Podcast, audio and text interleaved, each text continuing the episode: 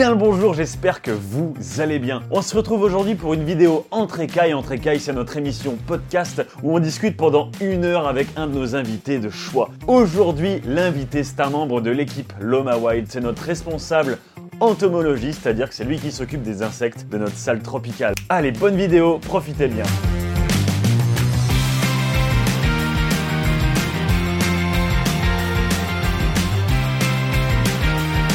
Et bien le bonjour, on se retrouve aujourd'hui entre écailles dans ce podcast avec TD. Salut TD. Salut Loma. Ça oh, va il m'a appelé Loma. Ça, alors ça c'est fabuleux. Ça c'est fabuleux. Et bonjour à Jason qui est derrière la caméra et qu'on est bien content de ne pas voir devant la caméra. Salut Jason. Alors aujourd'hui on va parler entomologie. TD, c'est quoi l'entomologie? Bah, L'entomologie, euh, c'est assez vaste, mais ça peut se résumer par l'étude des insectes globalement. Alors moi je sais que logie c'est de logos en grec, ça veut dire l'étude. C'est ça exactement. Et entomo, j'en sais rien du tout. Entomo, euh, c'est les insectes. du ah bon, ceux qui font la recherche, mettez en commentaire qu'est-ce que ça veut dire que entomo euh, d'un point de vue étymologique. Merci à vous. Alors du coup, TD, toi tu es un passionné d'insectes. Enfin déjà, en fait, présente-toi. T'es qui ouais, Alors moi c'est TD. Super. Merci. Faire fin de la vidéo. moi je suis passionné de grand, beaucoup de choses, mais euh, alors les insectes ça en fait partie.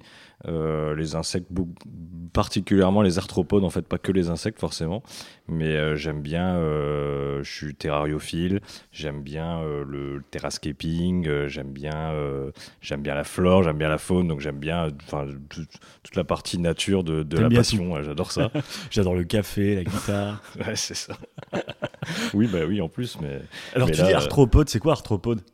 Les arthropodes, alors c'est assez, euh, assez vaste, mais globalement ça désigne euh, une branche des animaux euh, enfin, qui regroupe tous les animaux qui vont avoir des pattes articulées, ce qu'on appelle des pattes articulées, avec un corps segmenté et euh, une espèce de, de cuticule extérieure. Voilà, il y a un nombre de euh, mots techniques à la minute. Oui, pardon, c'est beaucoup trop. T'inquiète, c'est bien, c'est génial. Il y a des gens qui vont mettre en commentaire tout ce que c'est, tout ça, tu vois. Oui, bah, j'espère que je ne fais pas de, de, bêtises surtout, mais parce que je ne suis, suis pas un expert non plus. Hein, je suis mais si plus un amateur. Mais euh, oui, les arthropodes, c'est ça. Donc, euh, c'est tout ce qui est euh, arachnide, c'est tout ce qui est insectes, c'est aussi tout ce qui est crustacé. Donc, c'est assez. on retrouve tout, tout, ce qui est squelette extérieur, exosquelette, avec des. Des animaux qui vont faire des mues, etc. Donc, c'est assez, assez passionnant comme, comme monde. D'accord. Est-ce que les reptiles, ça en fait partie Du coup, non. Clairement. pas du tout, du coup. Ok, super, j'ai mon téléphone qui sonne. Parfait. Oh, c'est vraiment ta faute, raison là. Euh, alors du coup, moi niveau invertébré dans mes terrariums, j'ai un, j'ai un acatine, c'est un gros escargot africain. Ça en fait partie ou pas de l'entomologie euh, des, des, invertébrés, des ah, bah, insectes en fait? Je veux dire, c'est un invertébré, mais. Ça fait partie des invertébrés, oui, ça fait pas partie des insectes, non pas du tout, du coup. D'accord. Parce que, alors les insectes, c'est vraiment très précis, c'est vraiment des arthropodes qui ont, c'est une classe d'arthropodes avec euh, deux, trois paires de pattes, euh, une paire d'antennes, euh, des ailes parfois atrophiées. Mais bon, du coup, ça ne correspond pas du tout aux escargots. Hein. Ah, mais les, gens vont vraiment me prendre pour un con. Hein. Par contre, je sais très bien que l'escargot, c'est pas un insecte. Il hein. n'y a pas de problème. Je dis ça, moi, c'est pour, pour les gens. Je sais pas, moi. Ah, désolé, désolé. Et alors, du coup, araignée, arachnide, scorpion. Ça, oui. Bah, oui, enfin, tu c'est pour la question. Euh, est-ce que ça Il n'y a, pas de question derrière. Il n'y a pas de question. Je suis d'accord. bon, en gros, ça c'est les arachnides. On sait bien que ça fait pas partie des insectes. Du coup, ça sert à rien de le préciser davantage. Et alors, euh, toi, qu'est-ce qui t'a, euh, qu'est-ce qui t'a lancé dans ce délire-là en fait? Parce que ça, c'est important. Je vais, je vais introduire ça. C'est un aspect entier de la terrariophilie qui n'a aucun rapport avec ce que c'est que maintenir des lézards, maintenir des amphibiens, Enfin, aucun rapport, un peu de choses près quand même. Il y a un petit rapport, c'est de créer un biome, il y a le côté terrario dur. mais je veux dire, euh, ça n'a rien à voir, maintenir et reproduire des lézards, des serpents et tout, avec euh, ce que c'est que s'occuper des insectes et des invertébrés. Alors moi, j'ai déjà fait de la menthe un petit peu, euh, j'ai pas reproduit, j'ai juste eu comme ça une déroplatis, des cicata, et des blattes. J'adore les blattes. Ok. Oui, bah, les blattes, c'est magnifique. Oui. Qu'est-ce qui t'a lancé là-dedans? Bah moi, enfin les arthropodes, ça, me passionne. Enfin, c'est vraiment le côté, euh, je sais pas, on dirait des, machines vivantes avec leur, leur squelette, leur exosquelette, là, leur mu, etc., le petit, leur petite pattes articulées partout. On dirait, c'est quelque chose qu'on n'a pas l'habitude de voir en fait autour de nous. Il y a un côté Digimon. On en voit beaucoup, mais on n'en voit pas à, échelle, à échelle humaine en fait. Et si on s'imagine pas quelque chose euh, qui ressemble à ça à échelle humaine, quoi. Et oui, c'est mhm. ça. Il y a un côté, euh, il y a un côté, euh, peut-être pas Digimon, mais il y a un côté un peu machine, quoi. Mais et c'est ça déjà visuellement, du coup, c'est hyper intéressant à regarder. Et puis il y a aussi l'aspect, il y a aussi l'aspect comportement qui est intéressant parce que c'est des espèces. Enfin, déjà, il y a énormément d'espèces différentes. Il y a énormément de diversité. Ah, je crois que c'est le, plus grand de tous les. Alors, comment on dit euh, La clade, c'est quoi? C'est ordre C'est quoi?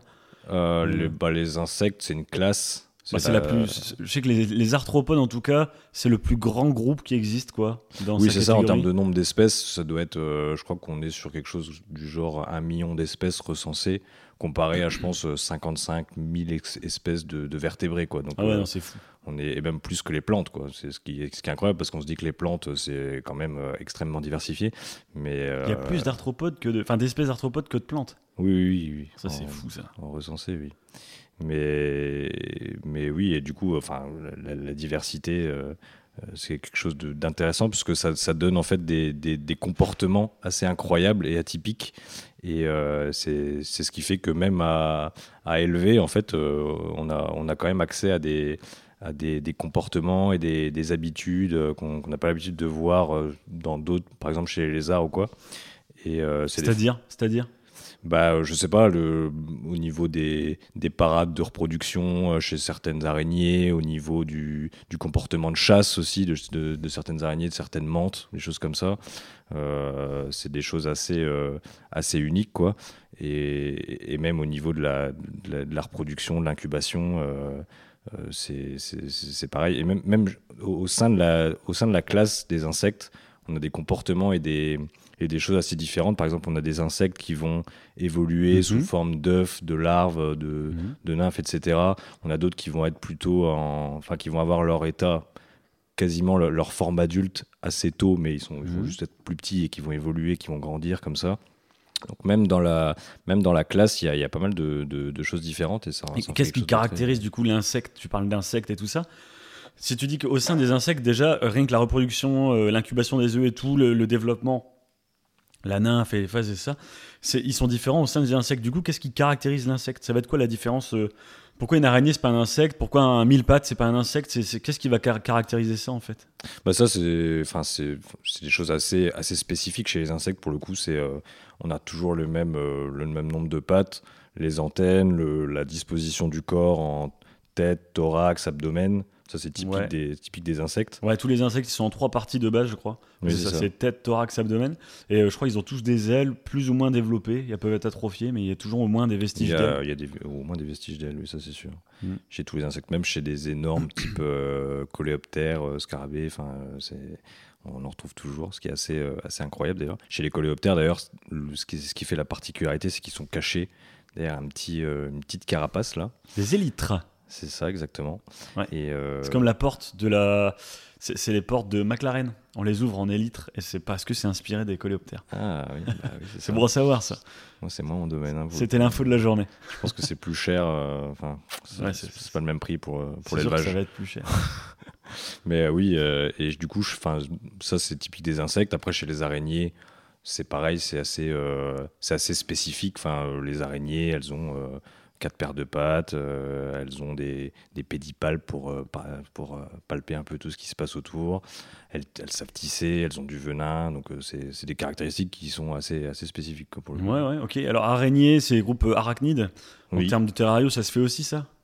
Ah oui, ça se fait énormément, oui. Ça se fait énormément parce que c'est pareil, c'est assez... en fait, c'est assez simple à élever. Euh, parce qu'elles ne demandent pas, demandent pas des conditions. Enfin, forcément, ça dépend des espèces. Les araignées, il y, a un nombre d'espèces incroyable aussi.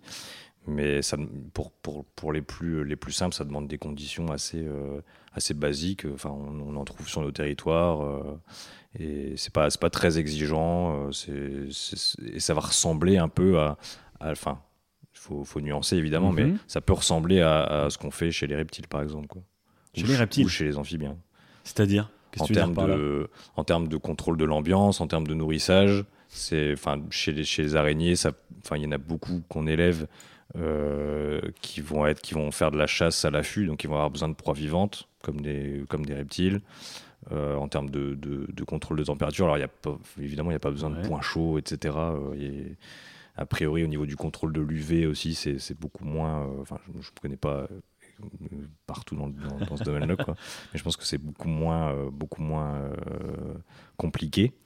Mais finalement, en termes de, en termes de euh, c'est des choses qui sont adaptables facilement. Alors quand tu dis pas compliqué et tout ça, genre si tu devais t'adresser à un débutant là tout de suite, euh, on va l'appeler euh, euh on va l'appeler Jason, un gros débutant. Imagine, euh, salut Jason, ça va bien? Il te dit bonjour TD. voilà, j'aimerais bien commencer à avoir une araignée ou un, un arthropode. Allez, il veut un arthropode. Par quoi il commence? Comment ça marche? Qu'est-ce qu'il lui faut oh, bah Là, il y, a du choix, je pense, chez les arthropodes. Pour un débutant. Déjà, je pense que tu peux élever des, des araignées chez toi. Hein. Il y en a pas mal. Hein. Il y a de quoi faire. Ou des fourmis, tu vois. Il n'y a pas besoin de terrarium. Mais, après, euh, si tu veux vraiment faire de la terrariophilie. alors désolé, on a eu un petit problème caméra, on reprend, pas de problème, c'est parti. Alors TD, euh, je disais, donc imagine qu'il y a un débutant Jason, euh, voilà, ça fait plaisir de l'appeler Jason, ça me fait vraiment plaisir. il, il, te demande ce qu'il faut pour commencer, voilà, t'as dit qu'il y avait du choix oui, il y a beaucoup de choix.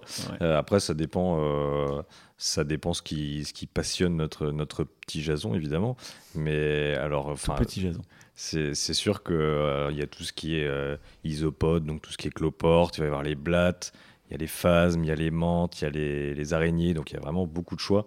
Après, forcément, en général, ce qui passionne le plus les gens, c'est plutôt ce qui va être euh, menthe, araignées ou des, des, des insectes assez, euh, des insectes des araignées assez, assez atypiques euh, qu'on n'a pas l'habitude de voir. Pour, pour, moi, la base, c'est le phasme. Hein. Quand j'étais petit à l'école, il y a toujours un terrarium, un truc avec des phasmes, tu vois, c'est le truc de base pour moi, c'est plus facile. Oui, le, le phasme, c'est clair que c'est l'élevage de base des insectes. Maintenant, c'est vrai que ça, ça passionne pas toujours les gens. Enfin, il y a les gens qui, qui s'imaginent que le phasme, c'est le phasme bâton tel qu'on le connaît, qui, qui vient d'assez loin en plus, hein, mais c'est le phasme qu'on retrouve dans, dans tous nos élevages de SVT. Bon, puis moi j'aime bien les phasmes bâtons. Hein. Oui, non, mais c'est stylé, ça se camoufle bien, c'est assez intéressant à observer. Mais il y en a beaucoup qui disent que c'est des bâtons, quoi. Donc euh, pas, forcément un grand intérêt. Moi, moi j'adore aussi, hein, mais. Euh, mais c'est vrai que parmi les phasmes, il y a vraiment des choses hyper intéressantes, même pour des débutants qui sont assez simples. Alors, c'est-à-dire, partons sur les phasmes là. Qu'est-ce qu'il y a de bien en fait? Alors les phasmes, il y a une espèce qui est assez, euh, assez réputée, assez connue dans l'élevage, qui s'appelle l'Extatosoma tiaratum, qui euh, donc en français c'est le phasmatiar. Ouais, moi je dis phasme scorpion. Ou le phasme scorpion avec son petit, sa façon de se déplacer là, qui ressemble un peu à un scorpion. Il monte sa queue, ouais. C'est ça. Bon, il fait pas, il fait pas aussi peur qu'un scorpion. Ouais, je pense qu'il est moins, moins dangereux. Mais, mais oui, ça c'est assez, assez simple pour commencer.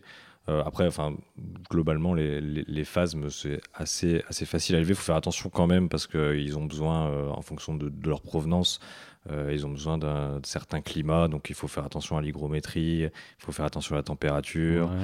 mais pour les phasmes, les phases matières, c'est à température ambiante. pour peu qu'on ait une salle un peu chauffée, évidemment, ils, peuvent, ils peuvent se convenir facilement. Ils ont pas chauffer, chauffer à combien? Bas entre 22 euh, et 25 degrés, euh, ça va, ça va aller. Il ne faut pas descendre en dessous, de, en dessous de 20 degrés. Quoi. Mais mhm. c'est des, des, phases qui visent dans les forêts euh, du nord-est de l'Australie. Et du coup, ils, se conviennent assez bien, même à, à, température ambiante ici, c'est assez simple. Et ils sont assez, assez atypiques pour des phases, là pour le coup ça ressemble pas du tout à des bâtons, hein. c'est des, ah des, gros engins avec des, des, pics un peu qui, qui, font peur au premier, au premier regard. Ouais, puis c'est gros, hein. c'est un gros machin hein, quand même. Là on est sur euh, un truc plus gros que certains lézards, quoi. C'est vraiment, c'est fatos quoi. Ah oui, oui, oui. Et puis ça, ça, ça, pique pas mal, donc je pense que certains lézards, s'ils le mangent, ils auraient des, ils auraient des surprises. Ah, ils vont bouiller, ouais. Mais, et puis en plus, enfin même en, ça, ça, ça, vit très bien en, ensemble, quoi. Euh, donc pour leur production, c'est assez simple. Ils sont grégaires, ouais. Ouais, ils sont grégaires. Euh, ils n'ont pas besoin forcément d'énormément d'espace. Alors, faut quand même, quand on a quelques individus, faut quand même, euh, faut quand même pouvoir, enfin, qu'ils puissent se, se, déplacer pour trouver leur nourriture, etc. Quoi. Et pareil en termes de nourriture. Alors, moi j'en ai, ils sont assez difficiles. Ils mangent beaucoup de ronces. Mais euh, en principe, ils mangent, ils mangent des ronces, ils mangent Ouais. du, du chêne, du lierre, des choses comme ça. Donc c'est des Mhm. choses qu'on peut trouver assez facilement euh, chez nous. euh, Donc tu vas dans ton jardin, tu ramasses des ronces, en fait, et, Voilà. et tu vas leur mettre dans le terrarium, quoi. Voilà, c'est ça. Et après, ils se débrouillent, ils, Ouais, se déplacent de, de ronce en ronce. ils font leur petite vie. Faut faire gaffe quand tu les changes, du coup, hein, parce que tu peux embarquer un phasme. Ah oui, oui surtout qu'ils oui, ils aiment bien. euh, Enfin, ils sont assez passifs. Des fois, ils font même le mort, en fait. euh, et dès qu'ils se sentent un peu, euh, un peu agressés, euh, ils font semblant d'être des cadavres. Ah ouais, carrément. Ouais, pas forcément les, les, les phases matières, enfin, ça, ça arrive, mais euh, sur d'autres Mhm. espèces, euh, c'est assez, euh, assez commun. Mais euh, effectivement, enfin, c'est. Oui, il faut faire attention, mais c'est pas, c'est pas non plus. Il faut, faut changer régulièrement de nourriture, quoi, mais sinon, c'est, en termes d'entretien, c'est pas, pas, pas incroyablement difficile. D'accord, ok. Alors moi, j'avais testé avec un, un copain, euh, enfin c'est lui qui m'avait parlé de ça. Euh, il avait testé de mettre des UV sur les faces matières. Et en fait, ils ont une couleur euh, basiquement qui est très très palote, un peu beige et tout. Mhm. Il a mis des UV, puis ils sont devenus rouges. Oui, ça c'est pas- possible. Après, l'impact des UV sur les, sur les insectes, moi je, je connais pas trop. Euh, je pense qu'ils en ont pas besoin déjà pour vivre, mais effectivement, enfin, les, les, les, les insectes et les phasmes en particulier, c'est des insectes qui sont réputés pour leur mimétisme. Donc je pense qu'effectivement, quand ils sont dans, des environnements comme ça, euh, avec des UV, bah, ils ont tendance à, à, à choper probablement des, des couleurs pour peut-être se fondre dans, dans l'environnement. Je sais pas exactement comment ça peut marcher. Moi, Mhm. je sais qu'avec ces, ces phasmes-là, ça, c'est un truc qui est. J'ai jamais vu en vrai, mais euh, apparemment, ça marche. C'est quand ils grandissent avec du, du lichen. Alors, c'est que quand ils sont. euh, Enfin, pas encore à l'état adulte. Quand ils grandissent avec le lichen, ils ont tendance à choper les, enfin, des, des- des petites. euh, des, des espèces de fragments de lichen sur eux pour essayer de se confondre avec. Ah d'accord. Du incroyable. mimétisme physique, vraiment morphologique. euh. Ah oui, oui, c'est ça, à la, à la croissance, du coup. Ah, c'est incroyable. ça disparaît à l'état adulte, mais à la croissance, ils, ils arrivent à choper ça. Mais C'est ça que j'aime bien, moi. Tu vois, le, chez les insectes, les arthropodes et tout, c'est un monde magnifique, en fait. Plein de Mhm. choses. Ça fait presque penser à, euh, à certains aspects de l'aquario, je trouve. Avec euh, des animaux vraiment euh, uniques qui font des choses folles, comme les pieuvres mimétiques, euh, des trucs qui changent de couleur à fond et tout. C'est assez surprenant. Et euh, c'est marrant parce que dans la terrario, c'est jamais trop mis en avant, en fait. L'entomologie, euh, tout ce qui est invertébré et tout. Pourtant, c'est très commun. C'est très très commun. Je veux dire, avoir des, des insectes euh, que tu vas acheter, des phasmes et tout, c'est hyper commun. Les menthes, il y a pas mal de menthes qu'on retrouve globalement dans toutes les, toutes les animaleries spécialisées, on va dire. Et Mhm. ça me fait super plaisir de faire un podcast là-dessus. C'est quelque chose, je pense, qu'il faut mettre en avant et, et, et- et bien donner envie aux gens. Il faut bien faire comprendre en fait que la terrariophilie des, des arthropodes, c'est un truc hyper cool. On observe des choses qu'on n'observera jamais ailleurs en fait. Qu'avec des. bah, comme là, euh, euh, le fait qu'il y a du mimétisme physique qui se fait en fonction de là où ils vivent, de ce qu'ils mangent, de machin, c'est complètement fou. Alors, un autre exemple, bah, toujours pour rester sur le phasme scorpion, le phasme matière. Euh, si tu pouvais un peu décrire, je pense que tu connais, quand il, le process Quand de la jeunesse. naissent. Ouais, oui, vas-y. c'est ça. Ouais, c'est ça, on parle du même truc. Oui. Mhm. oui, parce que bah, c'est l'espèce qui est connue pour ça aussi, c'est assez incroyable. Euh, en fait, les phases matières, donc les femelles, elles pondent. Alors pour pondre, déjà, c'est assez euh, exceptionnel, c'est qu'elles s'en foutent un peu. Donc elles balancent leurs œufs euh, dans la terre. C'est pas des bonnes mamans, quoi. Oui, c'est ça, elles éjectent leurs œufs, quoi, c'est débrouillez-vous. Et donc les phases, les, les œufs de phasme, en fait, ils sont recouverts d'une petite pellicule sucrée. Euh, et en fait, ça, ça attire une espèce de fourmi australienne. Je ne sais plus du nom de l'espèce exacte. C'est en grosses trouve- fourmis. hein. C'est des grosses fourmis avec une tête rouge, donc on n'en trouve pas, on trouve pas du tout par ici. hein. Si on en voyait ici, euh, on ne penserait pas à des fourmis. On aurait peur. Oui, Ouais. c'est ça. Comme tout ce qui est en Australie. oui, globalement, oui. Et ça, du coup, ça les attire. Et donc, elles vont avoir tendance à les, à les choper pour aller les mettre dans leur fourmilière, à l'abri. Et elles vont commencer à récolter le sucre qu'il y a dessus.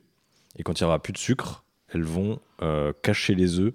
Enfin, elles vont pas les cacher, elles vont les stocker dans un espace de la fourmilière qui, qui sert à stocker tout ce qui, c'est- tout ce qui est inutile, quoi. Et donc, les œufs vont vraiment rester à l'abri Le dans la débarras des fourmilière. Fourmis. Ouais. Oui, c'est ça, c'est le, c'est débarras, c'est la décharge, quoi, décharge publique. Et du coup, les- c'est une bonne opportunité pour les phases parce qu'ils vont rester là-dedans, euh, bien au chaud, bien surtout à- bien à l'abri de, de- des, des éventuels prédateurs, quoi. Et, et en fait, ils vont se développer, euh, ils, vont, ils vont grossir, enfin, les, les œufs vont se développer. euh, c'est assez long en vrai, l'incubation chez, chez les phases, même les phases matières, c'est plusieurs mois, enfin, c'est 6-7 mois, je pense. Ah Ça ouais. peut aller- ça peut aller jusqu'à plus, je pense. Et, euh, et du coup, ils vont se développer là-dedans en sécurité. Et une fois, qu'ils- Mhm. une fois que les œufs éclosent, euh, les phasmes, ça c'est hallucinant, ils ont vraiment la- l'aspect exact euh, de ces fourmis australiennes, une- qu'une tête rouge. Et en plus, ils ont leurs œufs collés à l'arrière de leur corps, ce qui fait qu'on dirait qu'ils ont un abdomen de fourmi aussi. Quoi. Ah, donc ils arrivent à sortir, à se déplacer euh, dans la fourmilière, ils arrivent à sortir comme ça. Ils se font pas trop agresser, donc ils arrivent à sortir de manière assez sécurisée, même s'il faut pas qu'ils restent parce que bon, ils ont pas l'odeur d'une fourmi pour autant. Ouais, c'est hein. ça, au niveau des phéromones, je sais pas quoi. les Oui, fourmis oui, euh, comme- les fourmis, elles se rendent vite compte que ça, je sais pas, c'est pas, une fourmi. Ouais, mais c'est quand même fou. Je veux dire, c'est fou. Le bébé, il est né, il a pas du tout l'apparence d'un phasme, quoi. Il ressemble à une fourmi. Oui, et une fourmi qui vit euh, à Dans la côté de lui. fourmilière. quoi. Ouais, Euh, L'évolution, c'est génial. c'est incroyable. Mais oui, c'est ça qui est intéressant. Moi, j'en ai des, des petits bébés là. C'est vrai que ils sont, ils sont tout petits, ils courent partout. On dirait qu'ils ont déjà l'habitude de se dire euh, il faut qu'on qu'on se taille pour pas se faire choper par les, par les fourmis. Et euh, du coup, c'est ça qui est intéressant à observer chez, chez, cette- chez cette espèce-là. ouais. Ouais. Et puis après, quand ils vont sortir, en fait, quand ils seront libres, ils vont changer d'apparence pour devenir les gros, gros phasmes scorpions pleins d'épines. euh, Oui, Enfin, c'est vraiment ouf. C'est vraiment fou. oui, ils changent complètement d'apparence pour le coup. euh, Ça, c'est génial. Alors, du coup, le petit Jason, là, qui, qui se lance avec ses. ouais. Alors, des extaso- Extatosoma tiratum, il lui faut quoi comme matos? Euh, comme matos, il lui faut euh, bah, déjà un endroit pour les accueillir, donc un, un terrarium, alors assez haut. Moi, j'ai pris du 60 de haut. Et c'est pour. euh, alors, moi, c'est pour quatre individus, je pense. Enfin, après, forcément, ça, ça évolue et il faut, faut adapter en fonction du nombre d'individus. Ouais, puis on pourrait imaginer plus grand facilement, quoi. Je veux dire, c'est Ah oui, minimum. bah, on, peut mettre, on peut les mettre dans un, enfin, dans un parc, hein, si on veut. il faut de quoi, euh, il, faut de quoi accueillir le, le bon nombre, quoi. Mm. Mais et après, enfin, moi, c'est un 45, 45, 60 en, en termes de terra. Euh, ce, qui, ce qui suffit hein, parce que enfin, ils ont besoin de se déplacer quand même mais euh, ils vont pas non plus euh, ils sont assez assez immobiles hein, sauf quand ils- sauf quand ils veulent manger quoi et ça avec euh, bon, un, un éclairage un éclairage de base pour faire un cycle, un cycle jour-nuit évidemment. Euh, Ok. Mhm. Mais donc pas forcément besoin d'UV a priori. Et après en termes de, en termes de nourriture, c'est des choses qu'on va retrouver dans son jardin, donc des ronces, du lierre, ça peut être des choses comme ça. Du lierre, ils vont manger du lierre? Ils peuvent manger du lierre, faut tester en fait. C'est toujours ça. euh, euh, Il y en a qui vont manger euh, du chêne, il y en a qui vont manger les haies de, de Photinia ou les choses, euh, les choses qu'on trouve euh, de manière assez commune. hein. D'accord. Mais c'est des choses qu'il faut tester parce que c'est assez, euh, assez, euh, assez imprévisible. Il dit assez commune, hein, pour ceux qui savent ce que c'est des Photinia, mettez-le en commentaire, moi j'en ai aucune idée. Si, J'ai jamais entendu parler de Photinia toute ma vie. Il y en a partout. Ah, ces gens avec les plantes, je sais pas ce qu'ils ont, mais c'est un truc de fou. Moi j'y connais rien en plantes. Non, mais oui, mais c'est ça. Euh, Bon, somme toute, c'est assez facile en fait. Oui, oui, oui, c'est- assez simple. Ça demande quand même une attention, comme tout, comme tout animal. Ouais. Et euh, surtout, par contre, même si c'est simple, euh, il faut pas se dire qu'on va en acheter juste pour le fun. euh, parce que, euh, enfin, il faut quand même être conscient du fait que déjà, c'est pas un animal qui vit, euh, qui vit chez nous, c'est un animal australien. Donc déjà, il faut surtout pas les relâcher dans la nature. Il faut pas qu'ils s'échappent, même s'il y a peu de risques parce que c'est pas leur environnement et Ils vont mourir quoi. ils vont facilement mourir. Mais par contre, ils n'ont pas de prédateurs naturels a priori. Enfin, je pense que, enfin, il y en a qui seraient intéressés, mais de base, euh, c'est pas, Ouais, c'est- pas. leur milieu, il peut se passer des choses non prévues en fait, des Ouais, ça, peut- chaotiques. euh, Oui, c'est ça. ouais. Et donc, euh, c'est assez, c'est assez imprévisible et de manière générale, il faut, il faut pas faire ça. C'est ça, mais ça, ça marche avec presque toutes les espèces tropicales étrangères euh, du terrariophilie. hein. Les lézards, c'est pareil. euh, Faut pas Oui, c'est clair. Après, euh. un, un lézard, je pense que quand on l'achète, enfin, enfin, ça dépend des gens, euh, on, on est, on est peut-être un peu plus euh, attentionné au plus fait. de- précautionneux, ouais. Voilà, c'est ça. euh, puis il va peut-être s'échapper moins facilement aussi, quoi. Mhm. Alors que les phasmes, on peut se dire, bon, euh, j'en ai marre, euh, il y en a trop, ils se reproduisent trop vite, donc je vais les laisser dans la nature. ça, ça coûte combien un, un phasme comme ça? Oh, ça dépend des boutiques, mais euh, c'est pas, c'est pas extrêmement cher. Je pense que une vingtaine, trentaine d'euros, euh, on peut avoir, euh, on peut avoir quelques individus, quoi. Enfin, je pense qu'une femelle adulte, ça doit être dans ces prix-là. ouais. Je me souviens plus exactement, mais Ok, ok. Euh, T'aurais une boutique à conseiller? Boutique à conseiller. euh, moi, je les ai eus chez, chez Reptilis, évidemment, nos Oui. amis de chez Reptilis. Mais euh, après, c'est assez commun. euh, Enfin, Reptilis, ils en font, ils en font assez régulièrement. Ils font ça. Ils font des, des Heteropteryx zilatata, qui sont des énormes phasmes. Je pense que ça fait partie des plus grands phasmes, enfin des plus massifs en tout cas. C'est le phasme, phasme géant de Malaisie. Y a Mitsui qui. et le, Ouais, il y a chat, le, le chat qui se, qui se balade là. le chat qui a envie de manger du phasme, apparemment. Ouais. Mais ils font, euh, ils font régulièrement des, des petits, euh, des petits phasmes. Euh, après, il y a pas mal de boutiques. moi, je me, enfin, j'ai j'ai une préférence pour. au-delà de Reptilis, hein, bien sûr. Saint Reptilis. Moi, j'ai- j'aime bien eBugs. C'est une boutique qui fait que, que des arthropodes et qui est basée à Anzin, dans le nord, du coup. Mais Qu'est-ce qu'il y a comme, euh, comme chose dans le Nord C'est génial cette région. Il y a beaucoup de choses dans le nord, hein, ouais. mais c'est assez cool. hein, Mais il y a une grosse communauté aussi, ça c'est assez intéressant. Ouais, et, clair. et Venez voilà. dans le Nord. Venez dans le Nord.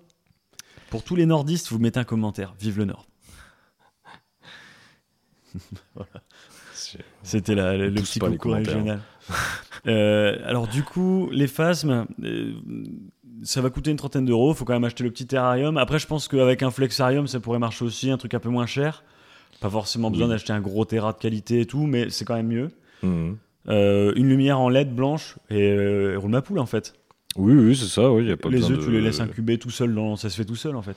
Bah, ça dépend. euh, moi, je les laisse incuber dans le Terra, mais enfin, je, je pulvérise un peu quand même parce que, enfin, je pense que ils aiment pas trop la sécheresse non plus. Mais éventuellement, si on veut vraiment être euh, précautionneux, on pourrait les, les, les extraire et, les, et les, mettre à part au moins pour les surveiller, quoi. Parce que sinon, s'ils sont dans le Terra, c'est assez, euh, assez compliqué. Mais euh, enfin, moi, ils, ils se plaisent. Enfin, là, là, ils éclosent assez facilement dans le Terra, quoi. Ok, ok. Bon, je te propose qu'on qu'on fasse une petite pause pub et on se retrouve tout à l'heure. Ça marche? Allez. Allez, à tout à l'heure les gens.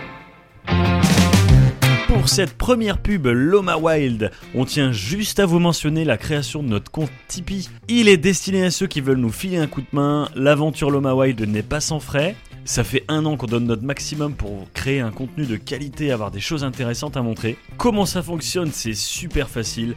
Vous cliquez sur le lien Tipeee qu'on a mis en description, vous allez dessus, vous mettez un tip, vous pouvez déposer la somme d'argent que vous voulez, vous gagnez les récompenses qu'on vous a mis à disposition, et nous, ça nous file un gros coup de main. Sur ce, un grand merci, on compte sur vous. Re, tout le monde, on se re retrouve entre écailles après cette petite pub, enfin entre écailles, on n'est pas vraiment entre écailles aujourd'hui TD. Non, pas aujourd'hui, du coup. On n'est pas entre écailles parce qu'on parle d'insectes et, et- et d'arachnides. Euh, alors, on était sur les phasmatières et tu présentais un, un débutant qu'on appelait Jason, comment, comment les avoir et les maintenir? Euh, maintenant, est-ce qu'il y a d'autres insectes cool? Euh, oui, moi, tu me dis ça, tous les insectes sont cool pour moi. Mais, mais après. Alors, il y a une grande branche qu'il faut évoquer, je pense que c'est les menthes. Et C'est Ah marrant oui, de parler de branches d'ailleurs. Oui, ça, bravo. oui, les- Félicitez-moi en commentaire. Je suis fier de ma blague. non, mais les menthes, euh, oui, c'est pareil, c'est un peu le- l'incontournable euh, de, de, de l'élevage. Enfin, euh, c'est vrai que c'est- on pense, enfin, je pense qu'on pense tout de suite à ça quand on parle d'insectes. Le morito. Non, non, faut- faut- je suis désolé. La blague est vraiment mauvaise parce que menthe, morito, c'est une catastrophe. Non, je te laisse ah, continuer, je t'interromps pas, Je promis. pensais au vert, moi, du coup. Mais ça- je suis désolé. C'était nul. Ouais, c'était pas terrible. Et du coup, et du coup euh, pour, euh, pour les menthes, euh, oui, c'est pareil. Alors, les menthes, y a- il y a- c'est pareil, il y a une grosse diversité d'espèces et il faut faire attention parce que euh, y, a, y a vraiment des, des choses à prendre en compte. Là, pour le coup, en termes de température, ça dépend des espèces, mais je pense qu'il faut plus respecter tout ce qui est température jour, température nuit. Euh, il faut faire attention à pas mal de, paramètres sur l'hygrométrie, et- etc. Enfin, même s'il y, a des- y, phases où on a, les, mêmes, euh, euh, problématiques, hein, mais au niveau des menthes, par exemple, la- l'amande de base à laquelle on pense, c'est la menthe orchidée. Moi, je pense que c'est pas pas forcément une menthe de débutant. C'est-à-dire que c'est bien d'avoir déjà une première expérience euh, avec des, des menthes un peu plus simples. Euh, mais c'est vrai qu'en termes d'animal, d'élevage, c'est assez impressionnant parce qu'elles ont un comportement, elles ont une façon de se déplacer, euh, une façon de se tenir, de, tenir droite. On dirait qu'elles sont, elles sont hyper fières. de- Puis la mimétique de la fleur, quoi, de l'orchidée. euh, Oui, oui, c'est ça. Pour la, pour la menthe orchidée, euh, oui, c'est assez, c'est assez spécifique en plus. C'est ça qui est incroyable. Mais après, il y a tellement de menthes différentes. euh, Moi, j'aime bien quand elles sont marron, euh, couleur feuille morte, c'est magnique. C'est Oui. ce que je préfère. C'est vrai que j'avais une déroplatie euh, un peu démoniaque, quoi, c'est ça. Je- Je sais pas, je sais pas. On peut parler diabolique en parlant de démoniaque. Il y a la fameuse menthe du diable. La menthe du diable, oui, qui est assez, qui est assez incroyable en termes qui- de. Idolomantis diabolica. ça va être une des plus grosses menthes. Elle vit, elle vit en Afrique, je crois. Ouais. Et effectivement, bah, celle-là, elle est enfin, assez compliquée. Moi, j'ai essayé d'en faire. Et je pense que je- elle a dû manquer de, de place ou de. Moi, j'ai essayé de la faire dans un terrarium euh, 20-20-30.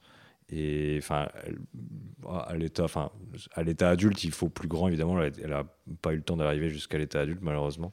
Mais euh, c'est vrai que c'est des menthes qui ont besoin de beaucoup d'espace. Elles ont besoin de, de certaines conditions de température qui vont changer au fur et à mesure de leur croissance. L'humidité, c'est pareil pour faire leur dernière mue. euh, Enfin, pour faire leur au pluriel, hein, leur dernière mue. Euh, il leur faut pas mal d'humidité parce que sinon elles vont rester, euh, elles vont rester bloquées et ça peut, ça, peut- plus ça- ça mouvoir. peut facilement les Alors moi je trouve que cette menthe-là, la, la, l'Idolomantis diabolica, c'est la, de loin la menthe la plus stylée que je connaisse, la plus belle, la plus prestigieuse et tout, mais très très loin devant la menthe orchidée pour moi.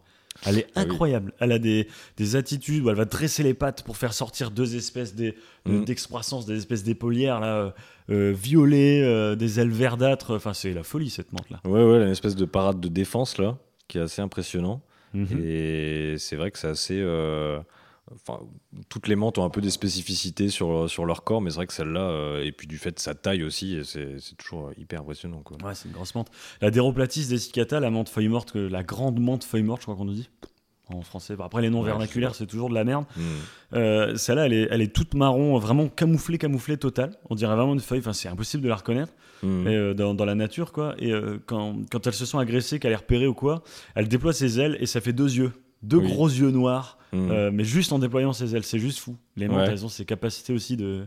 Oui, de, bah, de sorte de parade défensive, on va dire, Ouais. pour essayer d'effrayer. Et puis même avec leur, euh, leur façon d'être assez. euh, de, de- de prendre un peu de l'importance ou quoi, c'est assez. euh, chez les insectes, c'est assez, assez peu commun finalement. Elles sont déconcertantes, ouais, j'avoue. Alors la menthe, je sais qu'elle a aussi une, une aptitude absolument unique dans tout le règne des insectes, ou presque tout le règne, je pense. Hmm. C'est qu'elle a le cou mobile. Oui. Elle peut ne pas bouger son corps et juste bouger sa tête. Puis elle te regarde comme ça. Oui, ça fait vraiment une tête. euh, Puis elle regarde en bas en l'air. ouais. Ah, c'est génial. Alors que d'habitude, c'est plutôt, euh, c'est plutôt rattaché au, au thorax. Du coup, euh, les insectes sont obligés de se bouger pour, pour bouger leur tête. Ou alors, ils ont des yeux qui leur permettent de voir euh, un peu, euh, un peu autour d'eux. quoi. Mais c'est vrai que Mhm. les menthes, c'est assez unique. Puis, ils ont ces, ces yeux euh, assez, euh, assez incroyables aussi. Quand elles te regardent, tu as l'impression que vraiment, elles te, C'est elles te- directionnel. elles te jugent. Quoi. Elle te juge. tu roules en BM ou pas? Non, mais, mais ouais, mais c'est vrai que c'est- c'est- ça, fait, ça fait partie de leur charme, hein, forcément. Ouais. Puis les deux pattes à l'avant, du coup, qui font pince, euh, et qui sont. Bah, De toute façon, les menthes, c'est quand même l'insecte, je pense, le plus cool à regarder chasser. Oui. Elle voit la mouche passer, elle la fixe, elle bouge sa tête en même temps que la mouche, elle bouge. Et tac, elle saute dessus, elle la chope dans ses pattes avant, là. Et C'est la chope. fabuleux, quoi. Et du coup, la beauté, parce que c'est, c'est- ça fait un peu, euh, ça fait un peu féminin même en termes de, c'est la, la- la petite taille fine, etc. On dirait très élégante. Est-ce que elle- vous aussi, vous fantasmez comme TD sur les menthes euh, C'est pas, c'est pas ce que je voulais dire. Mais quand elle te chope le truc, tu comprends que euh, ça n'a rien à voir parce que vraiment, elle le, pince, elle le bloque, elle le mange vivant. Donc c'est moins, moins romantique déjà. Ouais, c'est gore, ouais. Ouais, j'avoue, c'est gore. C'est gore. Et puis elles sont connues pour, euh, enfin c'est pas toutes les menthes non plus. hein, je pense que c'est un grand, euh, enfin c'est un grand stéréotype, mais euh, en général les menthes elles sont connues pour euh, pour manger leur euh, leur euh, mari après le après l'accouplement. Leur mari, faut qu'elle soit mariée. C'est leur mari, ouais c'est ça. Ah oui, ça va avec le fait d'être élégante. euh, Ouais, c'est ça. Ce sont des dames. Et alors, euh, comment, du coup, ça, ça, ça, je sais que c'est compliqué. Ça se passe comment, en fait, l'accouplement des menthes? Comment tu fais pour faire des petites menthes? Si elles le bouffent, comment tu fais? Ah bah il faut, euh, il faut forcément surveiller. Déjà, il faut pas les laisser ensemble. Et après, chez certaines espèces de Mhm. menthes, euh, par exemple, il y a- il y, a une espèce qui est assez simple à, à élever, c'est la Philocrania, c'est ça, Paradoxa. Ouais. Euh, Menthe fantôme. Celle-là, enfin, il y a, il y a peu de chances qu'elle mange son, son, son compagnon. Enfin, il faut bien la nourrir quand même parce que si elle a faim, euh, elle se jette sur n'importe quoi. Et euh, il y a des autres- d'autres espèces où c'est quasiment systématique. Donc pour ces espèces-là, il faut vraiment surveiller, il faut les, il faut les mettre ensemble. Et ça va assez vite, l'accouplement. Donc euh, une fois que c'est une fois qu'on voit qu'elles commencent à se séparer, euh, il faut vite les séparer parce que enfin, Ouais. il faut, faut les faut les cloisonner quoi parce que sinon il y a de grandes chances pour que ça. ça Alors, il y a un dimorphisme. Comment tu reconnais les mâles et les femelles? Euh, c'est pareil, ça dépend des espèces. Normalement, les, les, les femelles, euh, les femelles sont plus importantes. En général, ouais, elles sont énormes de- à côté des mâles. hein. Chez les insectes, c'est assez, euh, assez commun. Enfin, non, en fait, ça dépend des insectes. hein. Ça dépend beaucoup des insectes. Mais euh, chez les menthes, c'est ça. Et après, il y a d'autres dimorphismes. euh, par exemple, sur les phylocrania, je sais que c'est au niveau de la tête, au niveau de la coiffe, ça se voit beaucoup. Je pense que les, les dessicata, c'est pareil. Je pense qu'au niveau de la tête, ça se voit assez facilement. Et puis, je pense qu'au niveau des ailes aussi, en général, les ailes des femelles sont souvent plus atrophiées, plus petites. Euh, alors que les ailes des mâles sont plus développées. et- Bah, en général, les femelles sont quasi incapables de voler en fait. euh, oui, c'est ça, c'est plutôt les mâles euh, parce qu'ils ont besoin de rejoindre facilement les femelles. Donc Ouais. ils s'en servent pas beaucoup normalement. Mais... Alors pour la dessicata, en fait, la... je pense que c'est comme beaucoup de menthes. En fait, la femelle, elle a un abdomen hyper large, hyper Mhm. vénère, elle est très très massive. Et son abdomen, il va s'élargir presque en pointe de chaque côté. Le mâle, lui, il est longiligne, très très fin et tout. Oui. Euh, il, doit faire le quart du poids de la femelle. Euh. Ouais, ouais, c'est ça. Mais c'est commun alors, chez les menthes, chez les phasmes, c'est souvent le cas aussi. Et euh, je sais pas si c'est pareil pour tout. euh, je pense que les genre les coléoptères, ça doit, c'est encore euh, complètement différent, quoi. Ouais. Mais euh, oui, chez, chez, chez, chez les menthes, c'est ça. Et ça, alors, tu parlais d'abdomen. euh, c'est assez intéressant parce que la, la taille de l'abdomen des menthes, il, il varie beaucoup en fonction de, de la fréquence d'alimentation. Du coup, c'est comme ça que tu vois d'ailleurs que, enfin, tu, tu sais si une menthe a, a faim ou pas. Et euh, Comment ça? bah, en fait, si elles ont un, un abdomen très développé, euh, c'est qu'elles sont bien, bien, bien Ah. repues, quoi. Bien ça, McDo, veut, pas Ouais. forcément dire que, euh, que, elle peut, elle peut perdre assez facilement en taille d'abdomen, quoi. Et, et d'ailleurs, en termes d'alimentation, c'est, c'est assez, enfin, c'est, c'est important de préciser aussi. euh, les menthes, elles adorent chasser. Elles adorent les, les choses qui, qui, qui virevoltent aussi. Donc tout ce qui est insectes volants, ça va pas mal les intéresser. Et euh, alors, on- moi, j'ai entendu, j'ai entendu dire parmi des, des entomologistes euh, qu'il fallait pas donner de grillons euh, à des menthes parce que les grillons industriels avaient tendance à, à développer des, des, des maladies, euh, ou alors il faudrait des grillons naturels, quoi. Ouais. Mais après, je sais pas, je sais pas ce qu'il en est exactement. Je pense que la, la chose la plus recommandée, ça va être d'aller dans le jardin, filer à papillons. On met des coups dans l'herbe, on ramasse des choses, on leur donne tout ce qu'on trouve, des gendarmes, des punaises, des conneries comme ça. Ouais. Oui, c'est ça, mais euh, des volants particulièrement, je pense que c'est ce qui leur plaît, euh, ce qui leur plaît le plus, quoi. Faut élever des mouches, quoi. Oui, c'est toujours, toujours compliqué. mais- Euh, D'ailleurs, élever des mouches, c'est un aspect de toi dont, dont on n'a pas parlé. Oui, mais ça, on pourrait en faire euh, six vidéos. Mais, mais, euh, oui, on peut, en- on peut en parler là. Oui, c'est mon, enfin, c'est dans le boulot dans, dans lequel je, je suis aujourd'hui. Je, suis- enfin, je suis dans une boîte. C'est pas que de l'élevage de mouches, en vrai. hein. Ouais. C'est, mais euh, là, actuellement, le, enfin, pour donner le contexte, je suis dans une entreprise qui s'appelle Innovafeed et donc qui, euh, qui, dont, dont l'objectif, en fait, c'est de, de révolutionner un peu euh, l'alimentation euh, et les modes d'alimentation en remettant un peu l'insecte au centre de l'alimentation. Euh, donc, bah, c'est- ça a son thème ici, puisqu'on parle d'insectes, bien sûr. Mais, et du coup, euh, le- la production, là, par exemple, c'est euh, à partir de, de mouches, comme tu le disais, donc de larves de mouches, qui sont pour le coup des Hermesia luciens, qui se trouvent déjà dans le commerce sous forme de larves. D'accord C'est la mouche soldat, en fait, la grosse mouche noire. La mouche soldat noir, ouais, c'est ça, qui Ouais. se trouve en Amérique du Sud. Et l'objectif, c'est d'utiliser cette, euh, cette larve pour fabriquer euh, des, des, des- des protéines, en fait, pour, pour faire des ingrédients pour, euh, pour l'industrie euh, enfin, l'industrie alimentaire. Donc, à, avec- à partir d'huile, à partir de farine, de protéines.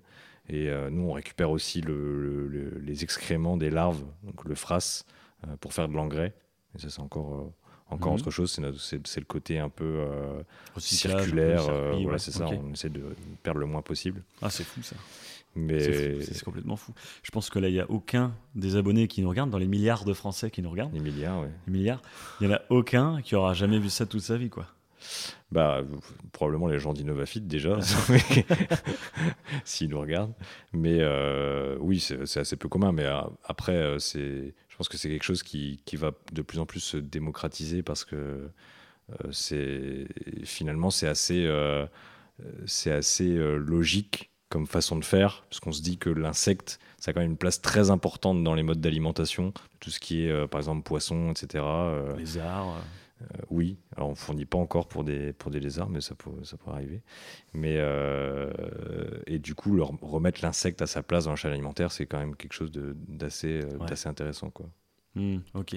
Et si on parlait un petit peu d'arachnides? Quand même. Oui, ça c'est pareil, on pourra faire six vidéos. Faut un petit chapitre arachnide là.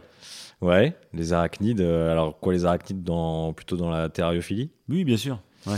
Euh, Les arachnides, c'est pareil, c'est assez, euh, assez réputé. Alors, en général, ce qu'on voit quand on dit arachnide aux gens, euh, que- enfin, d'un point de vue élevage et terrarium, tout de suite les gens pensent aux migales, je pense, parce que c'est ce qu'on trouve dans les eaux, c'est ce qu'on trouve euh, ouais, les grosses araignées poilues. euh, Voilà, c'est ça. Machin. qui Ouais. font un peu peur, qui se déplacent lentement, etc., qui chassent.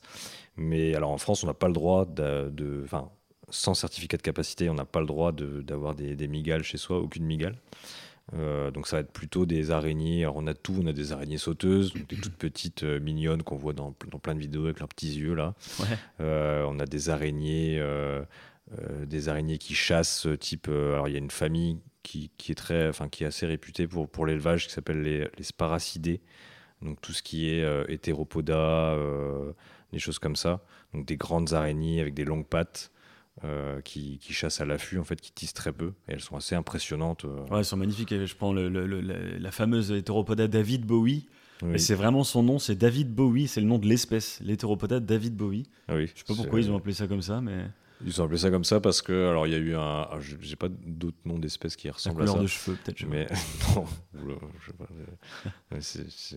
Mais ils ont appelé ça comme ça parce que, euh, enfin, les, les, les, les naturalistes à l'époque euh, pensaient que c'était une bonne idée de de donner des noms populaires à des animaux qui étaient plutôt impopulaires et parfois protégés, enfin, en voie de disparition, des choses comme ça, euh, pour essayer de redonner de l'intérêt, euh, l'intérêt à ces animaux en fait. pas. Bon, en général, de toute façon, les herpétologues, ils ont des délires de fou. hein. Oui, oui, faut, bon, pas, pas que, hein, je pense. mais- Alors, l'hétéropoda David Bowie, c'est une araignée, vraiment, faut que vous tapiez ça sur Google Images, les gens. C'est euh, orange, je sais pas, orange, mais vraiment vif, vif, vif. C'est grand avec des longues pattes poilues, mais pas trop poilues. Ça ressemble pas à une tarentule ou une migale. C'est assez fin et long, mais en même temps, c'est quand même, quand même assez massif. Enfin, Oui. C'est plus gros qu'une tégénère, quoi. C'est plus épais. Ah oui, c'est plus gros que le tégénère. ouais. Mais ça reste avec des longues pattes et tout. C'est c'est assez gracieux. Je trouve ça très joli, moi. Oui, après, les, les femelles sont nettement plus grandes que les mâles aussi. hein. Mais c'est vrai que c'est assez, euh, assez atypique euh, chez les araignées. C'est vraiment cette famille-là où les araignées se ressemblent un peu. Et elles ont une façon de se déplacer aussi. Elles ont une organisation des pattes euh, qui fait un peu. on les appelle les araignées crabes. Alors, il y a une famille qui s'appelle araignée crabe, mais c'est pas la même chose. Mais Ouais, elles, on les appelle comme ça parce qu'elles ont une façon. Enfin, elles arrivent à se déplacer en. Comment dire Sur leur. euh, En latéral. en latéral, Mhm. voilà, c'est ça, pour, échapper, pour pas euh, chasser. échapper facilement. Elles savent sprinter et euh, c'est assez, assez spécifique à cette espèce, enfin à cette famille d'araignées. Quoi. Ouais, ok. Mais alors, toi, t'as quoi? Moi, j'essaye d'avoir beaucoup de choses. Enfin, il y a beaucoup de choses qui m'intéressent, mais c'est dur de, de se limiter parce qu'on n'a pas une place infinie non plus. Mais euh, moi, j'adore les arachnides. Là, j'ai une hétéropoda David Bowie qui est magnifique. C'est ma, ma, c'est ma chérie. On fera une vidéo sur, euh, sur tes animaux. euh, Ah oui, Vraiment avec plaisir. dédié. Ouais, J'espère que d'ici là, j'en aurai encore plus. mais- j'ai une David Bowie. J'ai une espèce aussi qui est hyper intéressante en arachnide, euh, qui fait partie du genre des Deinopis. Je sais pas, je sais pas quelle est l'espèce exacte, parce que c'est assez, assez compliqué de les, de les différencier. Euh, elle vient d'Afrique. En fait, elle a des rien à voir avec les, les David Bowie par exemple. Euh, elle a des, des longues pattes très fines et on l'appelle l'araignée gladiateur. Ça, c'est assez, euh, assez unique parce qu'elle arrive en fait avec ses pattes avant à tisser un, un filet, un petit filet qu'elle va lancer sur ses proies pour les capturer et les, et les ramener, les manger après. Euh, et on l'appelle aussi l'araignée à tête d'ogre. Elle a plein de surnoms, celle-là. Parce c'est assez des- fou hein, comme araignée, ça. Oui. Ça, c'est fou. hein. Oui, c'est fou, elle est magnifique. Elle a des gros yeux. euh, du coup, elle a une tête qui fait peur aux gens, mais euh, moi, je trouve ça. je Elle a un visage, en fait. Oui, oui, c'est ça. Pour une araignée, c'est assez, euh, assez incroyable. Et donc ça, euh, j'ai des petites euh, araignées, euh, araignées sauteuses, donc les, les fameuses Phidipus regius, Ouais. qui font partie des... des- des- ben, c'est assez classique dans les, dans les araignées sauteuses. hein. Alors, quand même, pour, pour le mentionner, la Phidipus, la Phidipus regius, je pense que c'est l'araignée qui réconcilie toute personne non initiée avec l'araignée. Elles sont trop mignonnes, elles sont Oui. trop gentilles. Euh, c'est génial comme truc, ça. Oui, oui, elles sont... Après, ça, ça peut surprendre parce qu'elles sont quand même assez vives, Mais euh, c'est souvent on dit euh, aux arachnophobes d'essayer euh, d'essayer ça parce qu'elles sont mignonnes quoi. Donc c'est pas l'image qu'on se fait des, des tégénaires et des, des grosses araignées. Poilu, Miguel, Goliath, qui, qui mange des enfants au petit déj. oui c'est ça. Mais oui c'est bah, du coup pourquoi pas hein, si si, ça, peut régler des problèmes d'arachnophobie, c'est pas forcément le but, je pense. Mais, mais oui, elles sont, elles sont intéressantes et c'est vrai qu'elles sont très mignonnes. Et elles ont un comportement pareil de chasse assez incroyable, où elles vont faire une sorte de, de petite. Euh, pas une parade, parce que c'est pas ça, mais tu, tu, leur vois, tu les vois essayer de danser. Euh. elles vont attendre que, le, que la proie se mette à, euh, de, de, dos, quoi. donc elles vont passer derrière, elles vont faire des petits mouvements. Et au bout d'un moment, tu vas les voir vraiment sauter dessus, quoi. Et c'est assez vif. Et du coup, à observer, c'est hyper cool. C'est fabuleux. Ouais. Alors, ta dernière acquisition, par exemple, c'est quoi? Ma dernière acquisition, c'était une, euh, c'est une Cerbalus aravaensis. Euh, c'est une araignée, c'est une Sparacidée aussi, donc la même famille que les, les hétéropodas. Euh, ça se voit d'ailleurs hein, à, la forme de l'araignée. Et, mais pour le coup, elle n'a rien à voir. L'hétéropoda David Bowie, c'est plus, vient de Malaisie. alors que la, la Cerbalus, c'est assez, assez précis. C'est une araignée plutôt dans un climat désertique. Euh, plutôt vers. Euh, enfin, celle-là, elle vient d'Israël.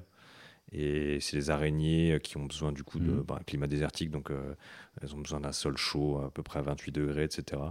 Et elles sont, elles sont magnifiques. Elles ont des, des longues pattes très fines, avec un énorme corps. Je, pense que je crois que c'est la plus grosse araignée du Moyen-Orient. Donc c'est assez, c'est assez, assez incroyable comme araignée aussi. d'accord, c'est une espèce d'araignée terrestre blanche en fait. Oui, qui vit un peu sur le sable, je crois, un truc comme ça. Oui, elle vit sur le sable et sous le sable aussi, parce que de temps en temps, elle s'enfuit, euh, s'enfuit mmh. sous le sable pour essayer de, enfin, soit pour se reposer, soit pour euh, mieux capturer ses proies. Mais euh, c'est le même principe que les, que les David Bowie en termes de chasse, c'est, de la chasse à l'affût. Elle tisse très peu, donc c'est assez, assez unique pour le coup. Ah, c'est génial. Par contre, la David Bowie, elle, elle est arboricole. Bon, c'est bah, bien t'aider. Franchement, tu penses pas qu'il faut euh, remotiver les gens à aimer les araignées quand même Hein, les gens? Il faut acheter des araignées. Commencez, essayez. il faut les motiver. Alors, pas forcément les acheter, mais déjà, ne pas les tuer, c'est déjà une bonne chose. Ah oui, alors ça, c'est clair. Parce que les araignées, euh, même chez soi, euh, déjà, elles apportent beaucoup de choses. elles chassent les, les, nuisibles, type, type moustiques, etc.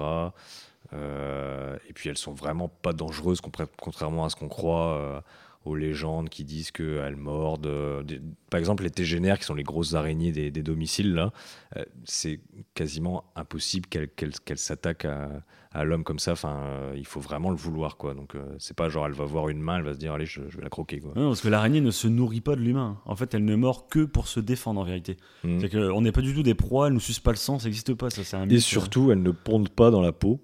Ça, c'est pareil, ça n'existe pas, ça, ne s'est jamais vu. Parce qu'elles ne sont pas équipées pour pondre dans la peau, en fait. Euh, elles, elles vont avoir tendance plutôt à pondre dans des endroits, soit dans des, des, cocons de soie, des choses comme ça, dans des endroits où elles savent que leurs œufs sont, sont safe, quoi. Donc dans un truc qu'elles connaissent pas jamais. Puis en plus, elles sont pas équipées pour aller percer la peau et venir pondre leurs œufs dans, dans la peau. Donc ça, c'est une grosse, une grosse légende, quoi. Mais euh, ouais, bah faut pas s'inquiéter pour ça. Enfin. Euh, moi, j'avais vu des vidéos bizarres pourtant là-dessus, où il y a des gens qui, qui se plaignaient de ce genre de choses euh? Alors ça peut arriver si jamais il y a des peut-être des muqueuses ou des choses comme ça où c'est à l'air libre et du coup, mais c'est, je pense que c'est extrêmement rare. Et après, il n'y a pas que des araignées qui font ça. Euh, je pense qu'il y a des, a peut-être d'autres insectes qui font ça, mais pour moi, les araignées, euh, c'est, c'est, pas le cas quoi. Ou alors c'est des gens qui veulent s'éclater. Mais... Des gens qui veulent s'éclater. Bah, ce sera le mot de la fin. Merci euh, TD pour, euh, pour ce super podcast. Moi j'adore. J'espère qu'on aura l'occasion de retravailler ensemble sur, euh, sur des sujets comme ça, sur les invertébrés, parce que je compte vraiment mettre ça en avant. Et bah, on dit au revoir à tout le monde. Et puis force à vous. Salut